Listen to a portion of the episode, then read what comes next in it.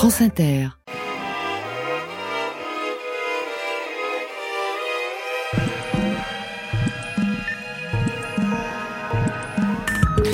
Aujourd'hui, dans Affaires sensibles, l'assassinat du président égyptien Anwar el-Sadat le 6 octobre 1981. Ce jour-là, comme tous les ans, une immense parade militaire se déroule au Caire. C'est une date anniversaire. Sadat est alors un homme admiré par l'Occident pour le traité de paix qu'il a conclu avec l'État hébreu deux ans plus tôt et qui lui a valu, ainsi qu'au premier ministre israélien Menachem Begin, le prix Nobel de la paix. Mais dans son pays et dans le monde arabe, c'est une toute autre histoire qui se raconte. Pour avoir pactisé avec l'ennemi, Sadat est vu comme un homme à abattre. Et puis, le libéralisme économique qu'il a imposé a démesurément enrichi une petite classe privilégiée, semé les graines de la corruption et appauvri la majorité des Égyptiens.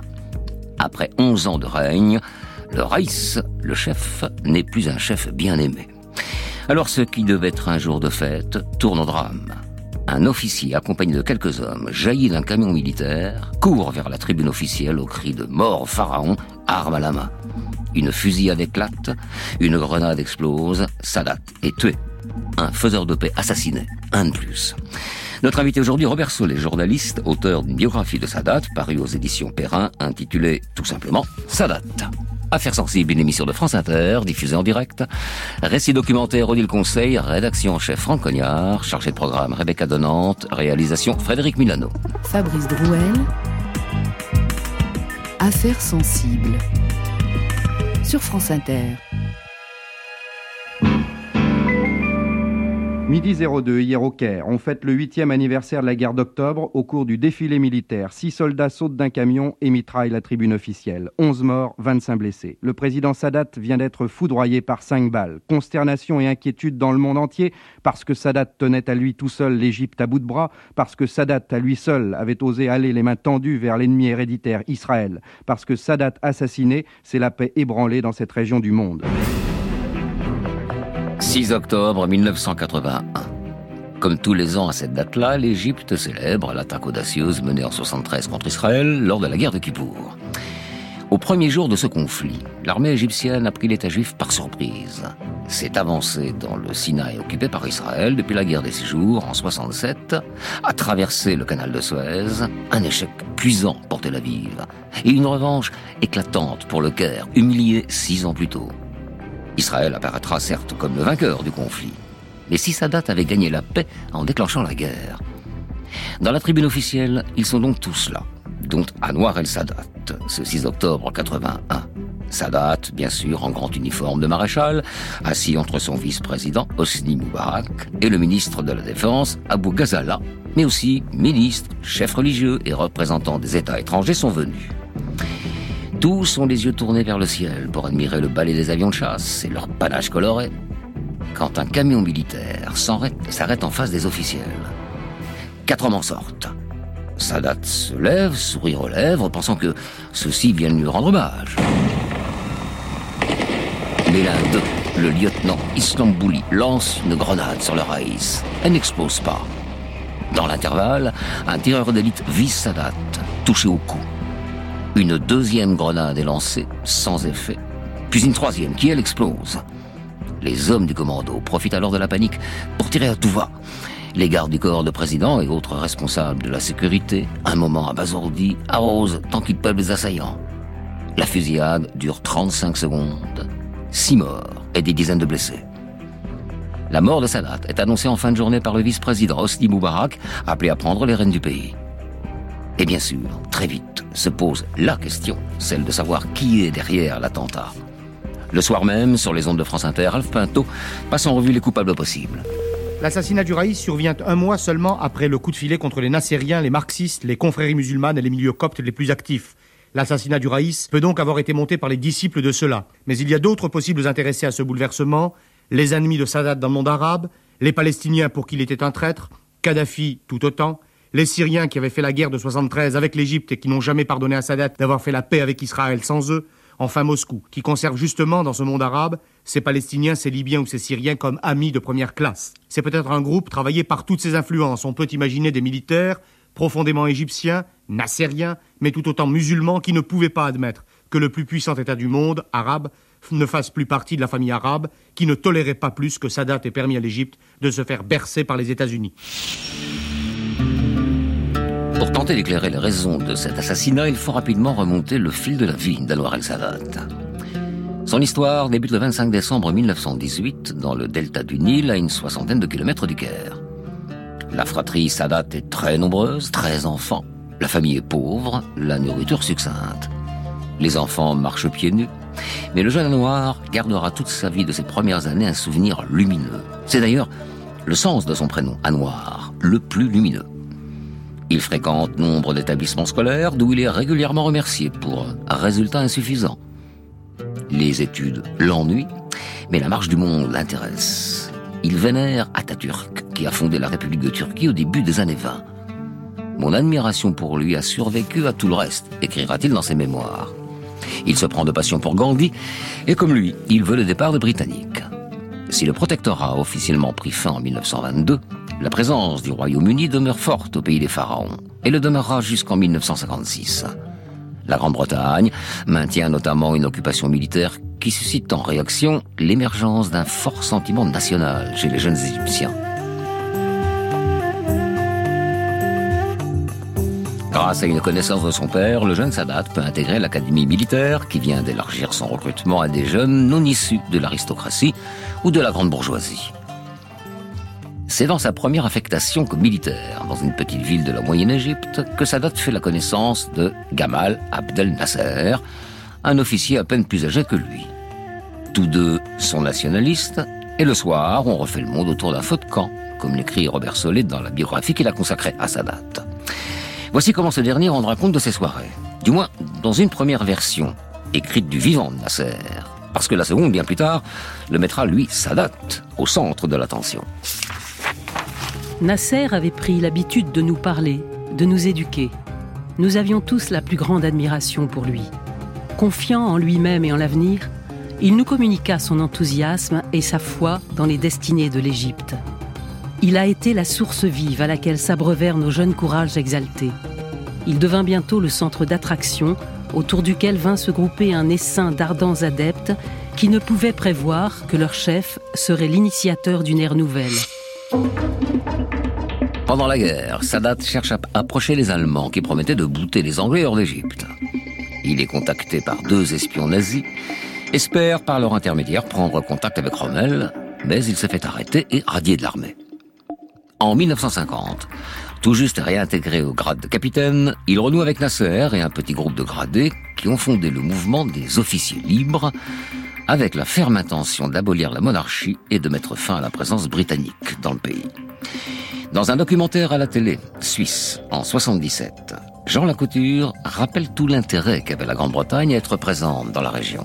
Pour les Anglais, l'Égypte est très importante. C'est la fameuse route des Indes, bien entendu. C'est aussi le contrôle sur l'ensemble du nationalisme arabe, le contrôle sur l'ensemble même de l'Afrique, qui commence déjà à bouger. Alors pour l'ensemble de l'Empire britannique, la position euh, sur le canal, non loin du Caire, contrôlant le nationalisme arabe et la montée des ambitions, des soifs, des volontés en Afrique, c'est une position décisive. C'est pourquoi l'affrontement est à peu près inévitable. Et entre ce, nationalisme égyptien qui veut chasser cet occupant euh, étranger et cet, cet, occupant anglais qui, lui, sent que c'est tout de même un poste stratégique capital, au surplus en pleine guerre froide, en 1952, l'année avant la mort de Staline, une époque où la guerre froide est vraiment très vive, euh, il y a là donc tous les éléments d'un affrontement et c'est ça qui va faire exploser euh, la, la bombe du début de 1952 en Égypte.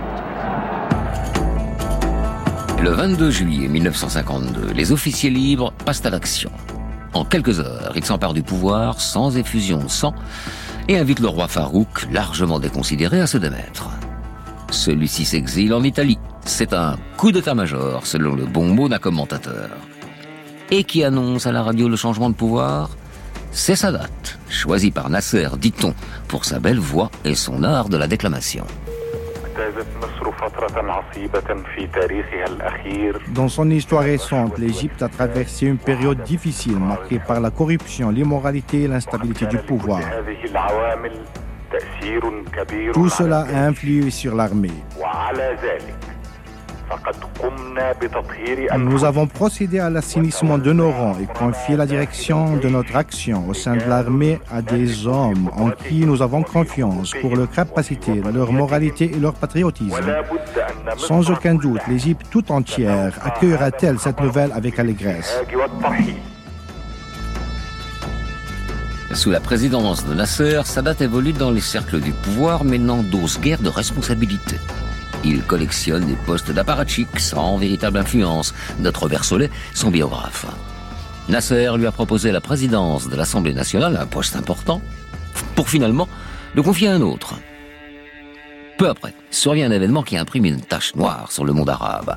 La guerre des six jours, à l'été 67, et la terrible défaite des armées coalisées, Égypte en tête. En résumé, en réponse à la fermeture par Nasser du détroit de Tiran, interdisant ainsi l'accès de la mer Rouge aux navires israéliens, Jérusalem réplique énergiquement.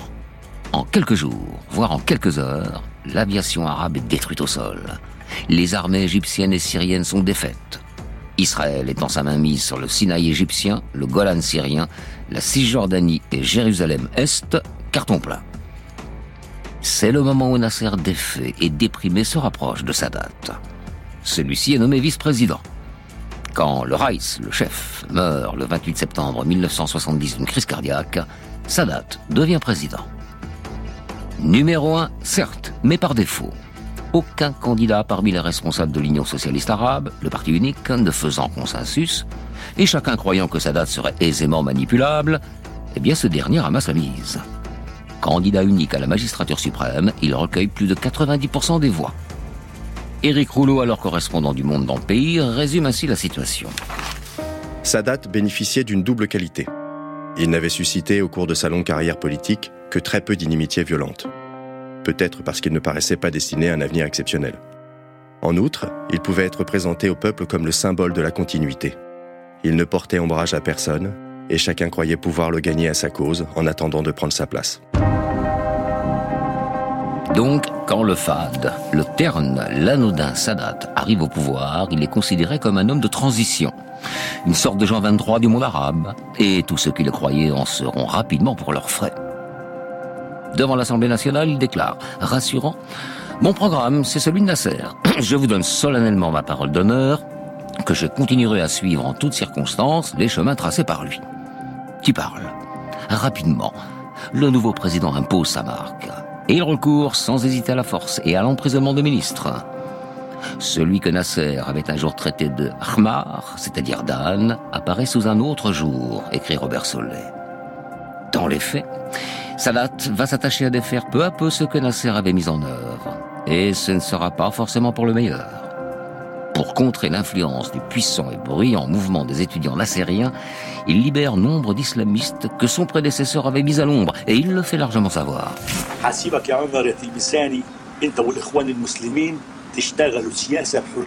Je vais vous laisser, vous les frères musulmans, vous engager en toute liberté dans la vie politique et avec mon soutien personnel. Mais il y a des conditions. Et n'oubliez pas que je vous ai averti. Primo, pas d'insolence à mon égard. Secondo, respectez les limites et n'oubliez jamais qui vous a donné cette liberté. Ce faisant, Sadat fait-il entrer le loup dans la bergerie En tout cas, et ça c'est clair, il a cherché à réislamiser l'État égyptien. Étrange pour un admirateur du laïc Atatürk. Mais c'est comme ça. En 71, celui que l'on surnomme le président pieux fait modifier la constitution de la République pour y introduire la charia comme source principale de la législation. C'est la première fois que le droit musulman surplombe le droit égyptien. En matière économique également, Sadat tourne dos à l'héritage socialiste de Nasser en ouvrant l'économie aux investisseurs et aux produits étrangers. Mais ce qu'on a appelé l'intifa, l'ouverture, appauvrit considérablement une très large frange d'Égyptiens qui voient les produits de consommation courante concurrencés désormais par des marques étrangères. L'économie du pays s'en trouve profondément affectée. L'Intifa enrichit une petite place de privilégiés dont la richesse tapageuse fait gronder et introduit la corruption dans l'appareil d'État.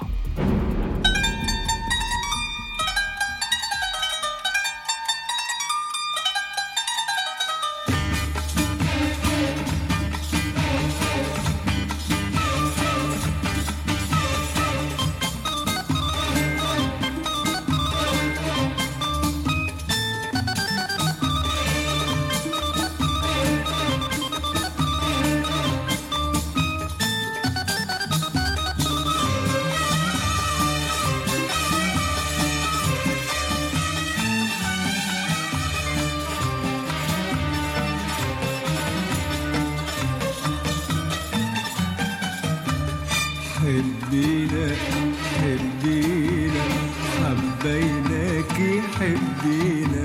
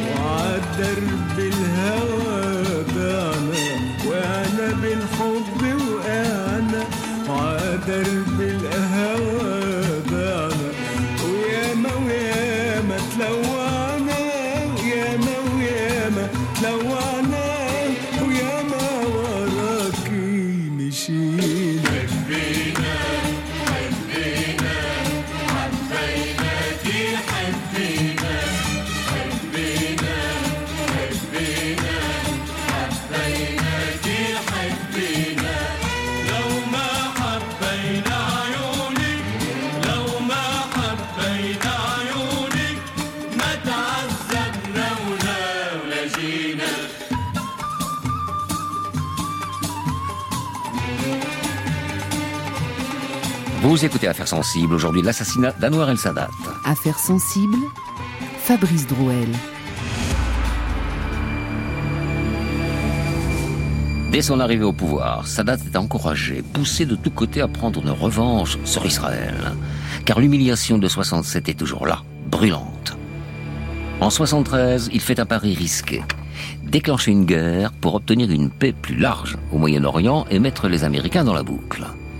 C'est le début de la guerre des Kippour, rappelle le géopolitologue Frédéric Ancel, dans le documentaire de 2019 intitulé Proche-Orient, une paix impossible, avec point d'interrogation.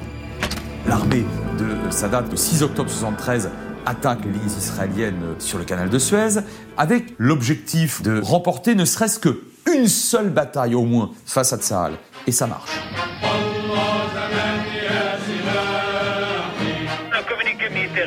Déclare que l'armée a traversé le canal de Suez en plusieurs points et a réussi à planter le drapeau égyptien dans le Sinaï.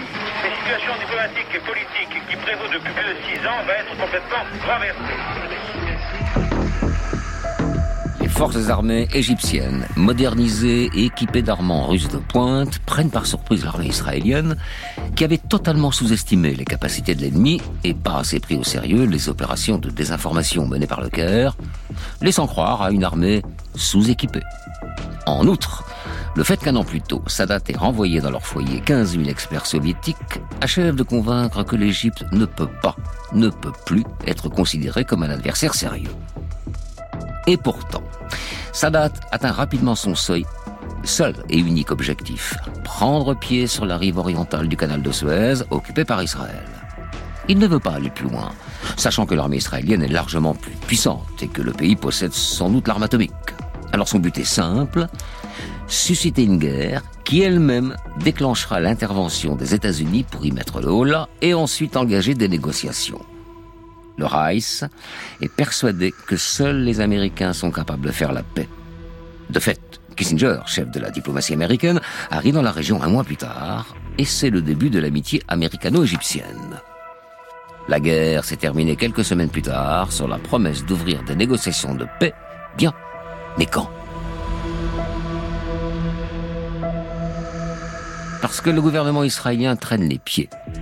Faut-il rappeler qu'en 71, avant la guerre de Kippour, Sadat lui avait tendu la main en proposant de rouvrir le canal de Suez à la navigation si les Israéliens acceptaient de se retirer partiellement du Sinaï?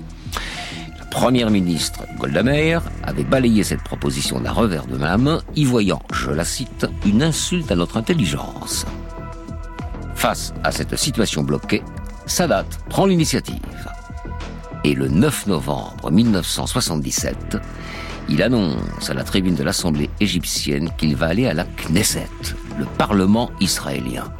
C'est une bombe diplomatique. Les Israéliens seront surpris de m'entendre vous dire ceci. Je suis disposé à aller au Parlement israélien pour discuter avec eux.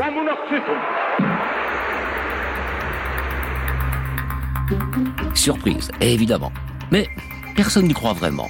Et surtout pas Arafat, chef de l'OLP, qui assiste un pas vide à cette annonce de Sadat. Et pourtant, l'Égyptien l'a dit, et il va le faire. Dix jours plus tard, le 19 novembre 77, il s'envole pour Tel Aviv. En Israël non plus, on n'y croit qu'à moitié. Est-il vraiment dans cet avion qui est en train d'atterrir? Est-ce bien lui qui va descendre de l'appareil et fouler la terre dite sainte? Eh bien c'est lui, en effet, qui apparaît sur la passerelle. Et ses interlocuteurs ne sont pas au bout de leur surprise, comme le relate le journaliste d'antenne de Mervar Benyamin. Anwar el-Sadat, engageant une formidable partie de poker, arrive à Jérusalem. À ce moment-là, tout est possible, y compris le pire.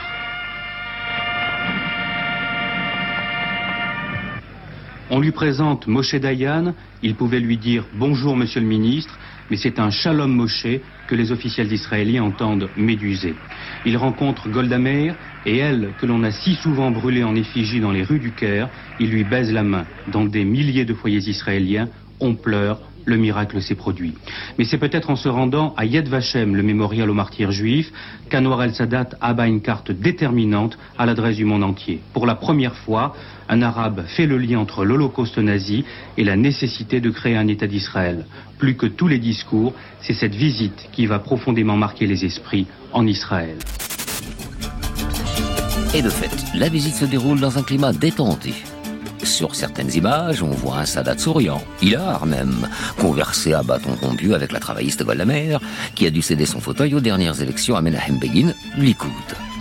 Celle que les Israéliens surnomment la grand-mère d'Israël, offre au président égyptien, qui vient juste d'avoir un petit-fils, un cadeau pour cette naissance. D'une grand-mère à un grand-père, dit-elle dans les rires partagés. Et à la Knesset, où il s'exprime le 20 novembre, Sadat tient un discours clair et ferme.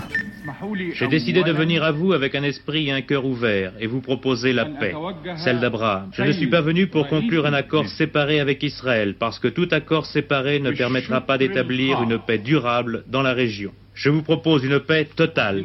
Je ne veux pas que mon peuple et votre peuple soient entourés de missiles. Nous acceptons de vivre avec vous dans une paix durable et juste. Je suis d'accord pour qu'Israël vive à l'intérieur de ses frontières en sûreté et dans la sécurité avec ses voisins arabes et avec toutes les garanties internationales que souhaiterait Israël. Mais notre terre ne pourra faire l'objet d'aucune concession et aucun d'entre nous ne peut accepter de céder un seul pouce de notre territoire. Israël doit se retirer de tous les territoires arabes, y compris Jérusalem. Au-delà de la conclusion d'un traité de paix avec Israël et peut-être d'un État pour les Palestiniens, Sadat a deux objectifs. D'abord, mettre fin aux cycles de guerre qui engloutissent les ressources de son pays. Ensuite, et surtout, développer une relation spéciale avec les États-Unis susceptible d'offrir à l'Égypte des aides substantielles. La rupture avec l'URSS est consommée depuis mars 1976 avec la dénonciation du traité d'amitié et de coopération qui liait les deux pays. Mais pour le moment, l'initiative de Sadat est très mal accueillie. On s'en doute dans le monde arabe et en Égypte. Un seul exemple avec ce témoignage d'une journaliste du quotidien Alarm. Sa visite à Jérusalem a été un véritable désastre pour nous. Notre génération a grandi avec Israël qui pendant quatre guerres a tué nos pères, nos frères et nos maris. C'était trahir nos martyrs qui étaient morts pour nous rendre nos terres et notre dignité. Et maintenant, il fallait se réconcilier. Ils sont nombreux, ceux que le voyage de Sadat met en fureur. Les mouvements islamistes qui prospèrent en Égypte, en particulier les frères musulmans et la Gamaat Islamiyah, mais aussi les pays frères, ou encore l'OLP, qui pressent à juste titre que les Palestiniens seront les oubliés de l'histoire. Mais Sadat n'attache guère d'importance à tout cela. Pas plus qu'il n'a considéré avec sérieux les émeutes du pain, qui à peu près au même moment embrasent le pays. Parce que contrairement aux promesses faites, les subventions gouvernementales en faveur des produits de première nécessité ont été diminuées. La police est débordée, le président a fait donner l'armée. Bilan, au moins 79 morts et 800 blessés, puis une terrible répression. À ce moment-là, quelque chose se brise entre le Raïs et son peuple. Sadat reste pareillement aveugle à la multiplication des groupes islamistes radicaux. L'un d'eux, inconnu des services de renseignement, a enlevé et assassiné le ministre des Affaires religieuses. Mais Sadat ne prend pas la mesure du phénomène. Et pour cause, il n'a qu'une idée en tête, sceller un accord de paix et surtout récupérer le Sinaï. Après le coup d'éclat du voyage à Jérusalem, il s'agit maintenant de s'asseoir autour d'une table pour parler des choses sérieuses, la paix. D'accord. Mais comment? Avec quelles concessions Faut-il déboucher sur un accord bilatéral ou un traité qui englobe plus largement le monde arabe et en particulier la question palestinienne? Les choses commencent mal. Une première visite de Begin en Égypte en décembre 77 tourne vinaigre. Le premier ministre israélien renacle à toute concession et il est arrivé les mains vides, ou presque. Sadat est découragé. Il pense que Begin ne désire pas sincèrement la paix. Mais il s'accroche, alors que les chefs d'État les plus modérés de la région, eux, espèrent qu'il fera volte-face. Il sera alors facile de mettre la responsabilité de l'échec sur le dos d'Israël. Mais non, non, Sadat veut à tout prix récupérer le Sinaï. À tout prix, oui. Quitte à oublier les Palestiniens dans l'accord et à signer de fait une paix séparée avec l'État hébreu.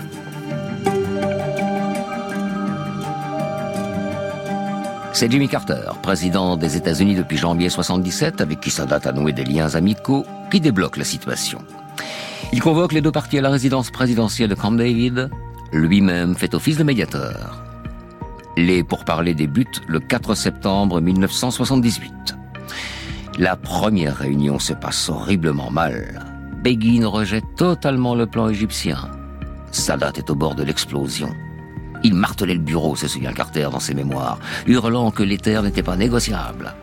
La sécurité, oui, la terre, non, criait-il. Suite à cela, le président américain discute séparément avec l'un et l'autre. Et enfin, le 17 septembre, après 11 jours de discussions serrées et 23 versions successives, un texte final est mis au point, relaté par Robert Solé, biographe français de Sadat. Il s'agit de deux accords cadres. Le premier prévoit le retrait progressif des Israéliens de tout le Sinaï et la conclusion d'un traité de paix entre les deux pays. Le second porte sur une autonomie administrative de Gaza et de la Cisjordanie dans un délai de cinq ans. Les points de désaccord, sur Jérusalem notamment, ont été exclus de ces documents. Le traité de paix entre l'Égypte et Israël est signé le 26 mars 1979 conformément au premier accord cadre. Le second, qui esquissait des résolutions mettant en jeu d'autres acteurs du monde arabe, Jordanie, Arabie Saoudite, population de Cisjordanie, reste et restera l'Est morte. De fait, l'Égypte a bel et bien signé une paix séparée avec Israël. Dans son discours, lors de la signature du traité à Washington, Anwar el-Sadat ne cite pas une seule fois les Palestiniens. Alors, duplicité de la part de l'Égyptien, qui a finalement obtenu ce qu'il souhaitait, à savoir la restitution d'Israël Eh bien, pas forcément, si l'on en croit Boutros Boutros Ghali, alors ministre d'État en Égypte, qui se confie en 97 au micro de France Culture.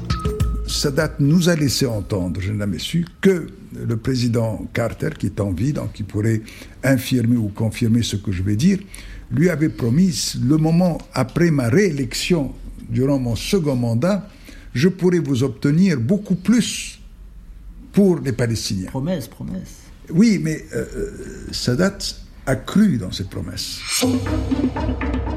Mais Jimmy Carter n'est pas réélu. En janvier 81, c'est Ronald Reagan qui occupe la Maison Blanche, et tant pis pour les Palestiniens. Le texte des accords est violemment dénoncé par les pays arabes et l'OLP. Comme après le voyage à Jérusalem de 77, Sadat est désavoué par les pays arabes. L'Égypte est exclue de la Ligue arabe. Elle le restera pendant dix ans. On peut imaginer dans ces conditions qu'ils sont nombreux à vouloir la mort du Raïs. Mais le coup ne viendra pas de l'extérieur.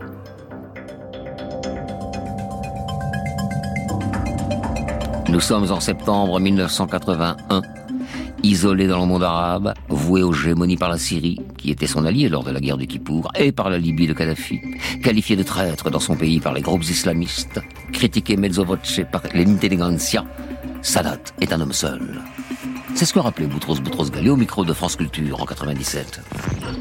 Non seulement il était seul par rapport au monde arabe, par rapport au monde européen, parce que l'Europe n'a pas soutenu l'Égypte, mais aussi par rapport à ses proches collaborateurs qui lui reprochaient euh, d'une façon extrêmement indirecte, puisque c'était le patron, c'est lui qui décide, mais qui lui faisait comprendre que nous sommes en train d'abandonner les Palestiniens, nous ne tenons pas suffisamment compte du droit des Palestiniens, euh, nous cédons trop aux Israéliens. Donc il était seul. Et malgré ceci, il a toujours fait preuve euh, d'une sérénité parfaite et il a toujours euh, continué euh, son chemin sans aucune hésitation. Oui, en réaction, Sadat se comporte comme il l'a toujours fait, en autocrate, prenant rapidement et fermement ses décisions. Il lance un coup de filet contre tous ceux qui s'opposent à ses accords et les critiquent. Essentiellement des islamistes, mais aussi des coptes, quelques personnalités politiques, des journalistes, une militante féministe. En quelques heures, 1536 personnes sont mises sous les verrous. Parmi elles se trouve Mohamed Islambouli, leader de la Gamat Islamiyya de Haute-Égypte. Avant le traité de paix, ce mouvement islamiste n'avait pas fait le choix de la violence. Mais Mohamed Islambouli a un frère, Khaled, 24 ans, officier dans l'armée égyptienne, également membre du mouvement islamiste. Et lui décide de venger son frère, et cela tombe bien. Il doit participer à la parade du 6 octobre. Ce sera l'occasion parfaite. La cellule de la Gamat Islamiyya à laquelle il appartient, qui avait lancé projet de tuer Sadat, fournit des grenades. Le plan est mis à exécution. Dans le camion dans lequel il se trouve avec des complices, Islam Bouli, sous la menace de son arme, donne au chauffeur l'ordre de stopper. Il saute hors du camion, court vers la tribune, lance les grenades avant de tirer à tout va. Pendant ce temps, l'un de ses complices, tireur d'élite, vise Sadat. Dans la tribune officielle, la panique est totale. Des chaises sont renversées. Quelques-uns ont tenté de s'en faire un bouclier. Le jour de fête est devenu jour de mort. L'assassinat de Sadat est accueilli avec consternation dans le monde occidental. À Londres, le Times écrit C'est la première fois depuis la mort de Kennedy, il y a presque 18 ans, que le monde se trouve brutalement privé d'un homme d'État sur les épaules duquel reposait le poids d'espoir d'un si grand nombre. Et Jimmy Carter rend un hommage exceptionnel aux défunts que rapporte ici Robert Solet. Anwar al-Sadat est le plus grand leader que j'ai jamais rencontré au cours de mon existence. Personne n'a autant contribué à la paix sur Terre au cours de ce siècle. Je n'ai jamais eu un meilleur ami, un ami aussi intime. Dans le monde arabe, la tonalité est totalement différente. Le colonel Kadhafi salue ce qu'il appelle l'exécution du félon. Yasser Arafat saute de joie. Il ne sait pas, bien sûr, que 12 ans plus tard, il serrera lui aussi la main d'un premier ministre israélien, et ce, dans le cadre des accords d'Oslo. Sadat était un faiseur de paix, et comme nombre d'entre eux, il a été assassiné par ceux qui refusent tout compromis pour des raisons religieuses ou politiques, ou les deux à la fois. Au lendemain de sa visite surprise à Jérusalem en 77, un journal britannique avait écrit ceci. L'homme qui prend de tels risques est candidat à la fois au prix Nobel de la paix et au bal d'un terroriste. Anwar al-Sadat aura eu les deux. Sur sa tombe, il est écrit Héros de la guerre et de la paix. France Inter.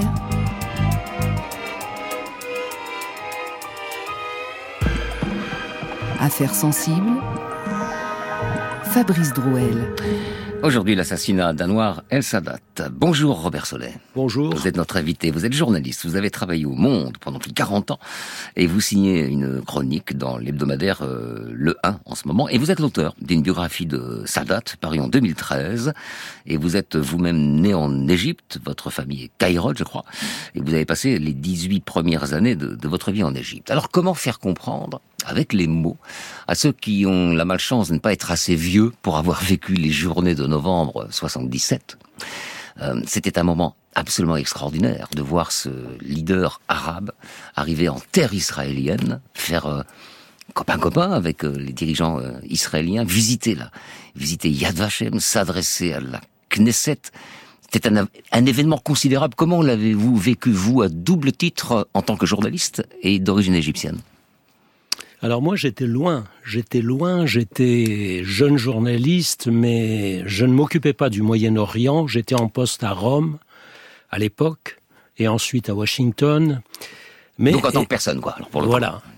Mais évidemment, c'est un événement considérable. Le chef du plus grand pays arabe se rend en Israël Extraordinaire. sans contrepartie, sans contrepartie, contre l'avis de la plupart de ses concitoyens, bien entendu, contre l'avis de tout le monde arabe, et il arrive comme un homme qui débarque sur la Lune.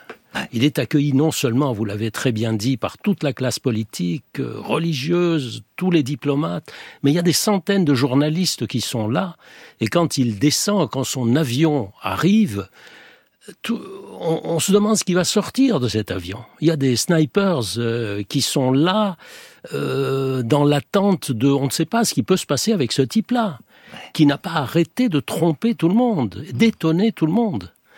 Et, et voilà. Est-ce qu'à ce moment-là, moi j'en ai encore des souvenirs précis, euh, j'étais bien jeune pourtant, est-ce qu'on a le sentiment que ça y est, la paix va arriver? A- C'est terrible là, quand on sait tout ce qui se passe après, mais est-ce qu'à ce moment-là, on, on se dit ça? Ah ben on se dit qu'il se passe quelque chose d'abord de, de, de, de- Cela dit, dans tout le monde arabe à ce moment-là, il y a des manifestations, il y a, on s'attaque aux ambassades de- d'Égypte. Enfin, il faut voir ce que c'est. Mais en même Hmm. Mais pour temps, tous les autres tous les autres, on se dit là, il se passe quelque chose. C'est la paix. Ouais, c'est la ça, paix. C'est ça, c'est ça qui est important. C'est a, on a pu croire à la paix légitimement. C'est la paix. Et quand il prononce son discours à la Knesset, on s'attend. En fait, c'est un discours impeccable pour les Arabes. Hmm. Simplement, il est prononcé à Jérusalem. Il est prononcé à la Knesset. Et ça, c'est insupportable pour les Arabes. Alors là, on est en 77, vous étiez, vous n'étiez pas sur place, vous, vous l'avez dit, en 80, euh, Anwar el-Sadat meurt en 81, le 6 octobre 81, entre les deux, il se passe 5 ans. Est-ce que vous rencontrez Sadat, vous? Non, je n'ai pas la chance. Alors, je suis ensuite en poste à Washington, je le croise va- vaguement comme ça. Mais j'ai pu recueillir des témoignages de ceux qui ont intimement travaillé avec lui, qui l'ont bien connu. Euh, Et puis, on, a beaucoup de documents en Égypte, dans, dans- dans plusieurs langues, etc. Donc, on en conclut, je crois, et à travers le récit, ça, on le voit, c'est un personnage complexe, contradictoire, tout est contradiction chez lui. Tout est contradiction. C'est à la fois un chef d'État qui a une vision, qui a une vision, qui sait ce qu'il veut, et en même temps, il se comporte comme un potentat oriental, comme un chef de village. C'est un homme qui laisse son épouse devenir la première first lady de l'histoire égyptienne, Jehan Sadat, une femme moderne qui défend la- la- les femmes, etc. Et lui, vous l'avez dit, euh, confirme la charia dans la Constitution. Enfin, il dit que la- le droit égyptien repose principalement sur la charia. En fait, il joue, c'est un croyant musulman, mais qui joue avec la religion. Il se sert de la religion, il fait entrer les frères musulmans dans le jeu politique pour combattre la gauche et les nassériens. Et c'est un geste important parce que jusque-là, euh, sauf si je fais erreur, euh, vous me le dites, le conflit, il est avec les Arabes en tant euh, qu'Arabes, avec les Palestiniens en tant que Palestiniens pour un territoire, mais la religion n'est pas prégnante comme elle l'est aujourd'hui avec l'islamisme radical. Et, et donc il joue vraiment avec le feu parce qu'il allume la mèche finalement. Oui, mais l'Égypte est en voie, si, euh, vraiment entre guillemets, de laïcisation. Son Nasser, les, les femmes ne sont pas voilées, etc. C'est fou parce que lui-même c'est un admirateur d'Atatürk. Mais et il a une épouse qui est extrêmement moderne. Alors comment expliquer ça? Mais voilà, c'est les contradictions du personnage. C'est les contradictions de ce personnage qui a été inconséquent, qui a été contradictoire, qui a été un peu hors sol à la fin. Euh, c'est- tout l'intérêt du personnage, finalement. Bien sûr, parce qu'il est d'un côté euh, hors sol, et de l'autre, cette tr- traité de paix euh, signé entre Israël et, Égypte bah, dure encore. Donc c'est un, c'est un acquis fondamental. C'est formidable. Ce traité de paix de 1979 a été respecté des deux côtés parfaitement. Il n'y a pas eu un coup de feu tiré, alors qu'il s'est passé plein de choses dans la région, qu'il y a eu des intifadas, qu'il y a eu des guerres d'Irak, du Liban, des pays qui ont disparu de la carte quasiment, la Syrie, l'Irak, la Libye et tout. Cet accord a été maintenu parfaitement, respecté parfaitement. France Inter.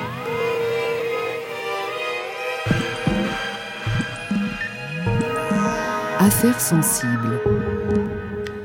Robert Solé, on va se pencher sur une question de fond euh, géopolitique. Les deux faits d'armes majeurs de, de Sadat sont sans doute ces deux faits d'armes euh, audacieux.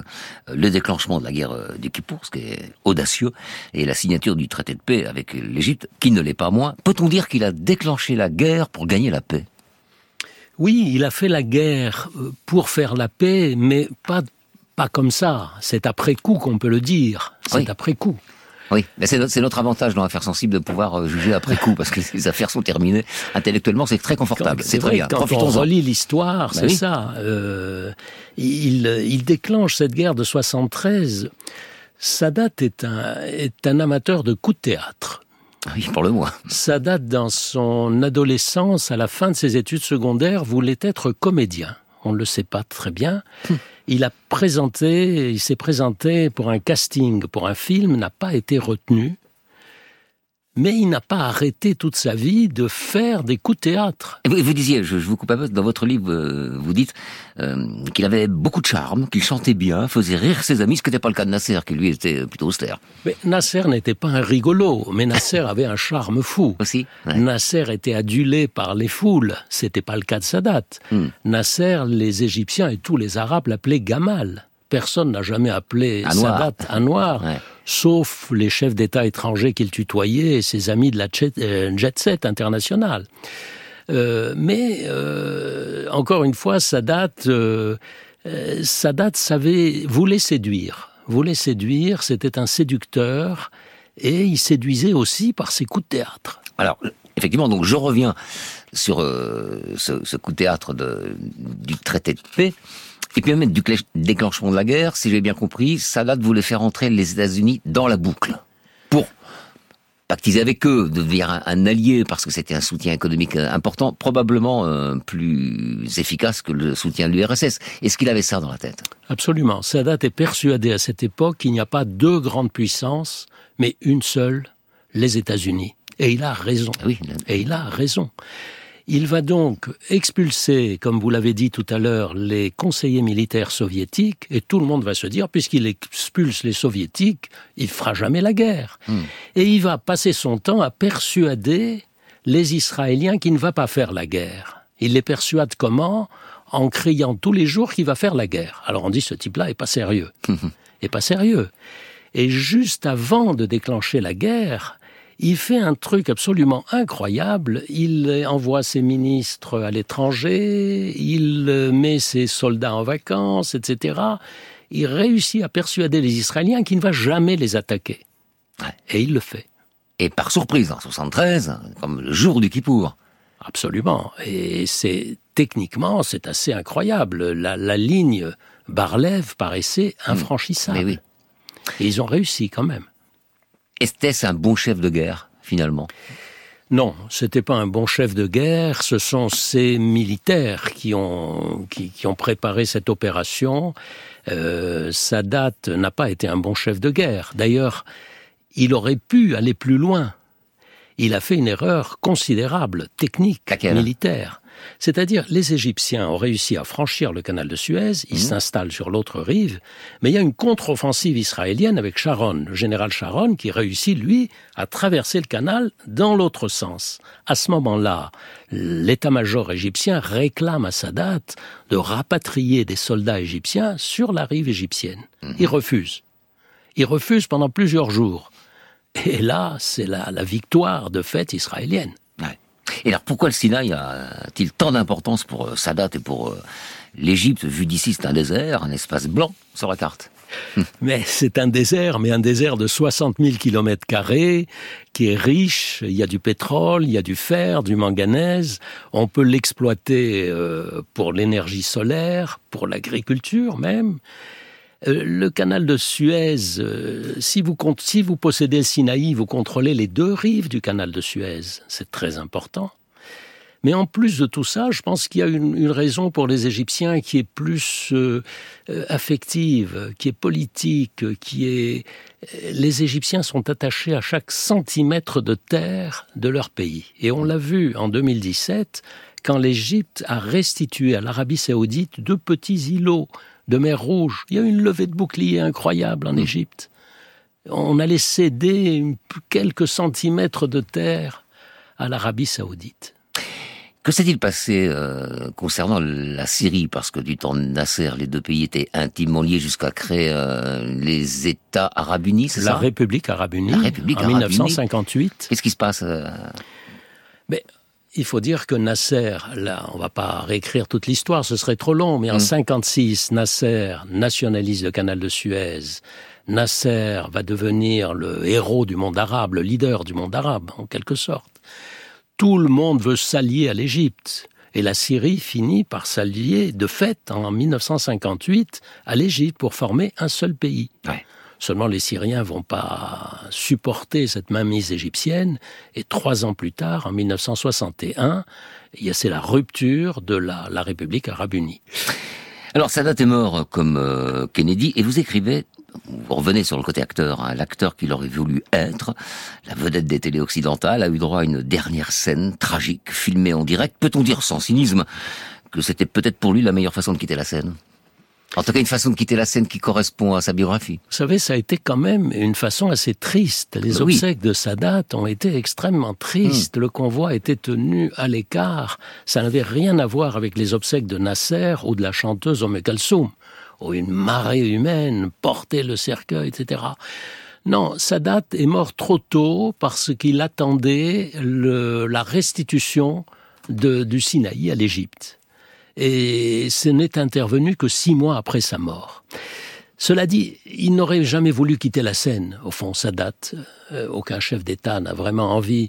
Mais lui, il était, je crois, autant attaché à la scène qu'au pouvoir. Et, et les deux en même temps surtout. Et les deux en la même scène temps. que donne le pouvoir. Et il les a perdus, euh, bien entendu, ce jour-là.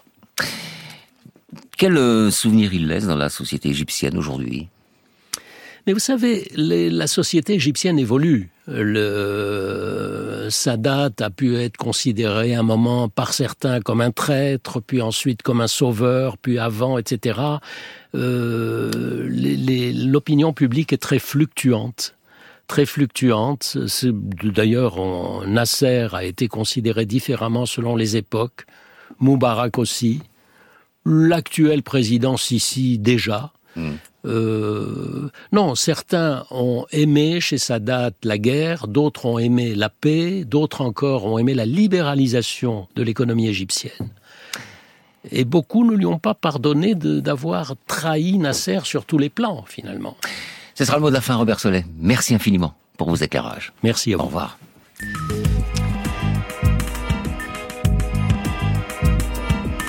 C'était Affaires sensibles aujourd'hui, l'assassinat d'Anwar El Sadat, une émission que vous pouvez réécouter en podcast bien sûr.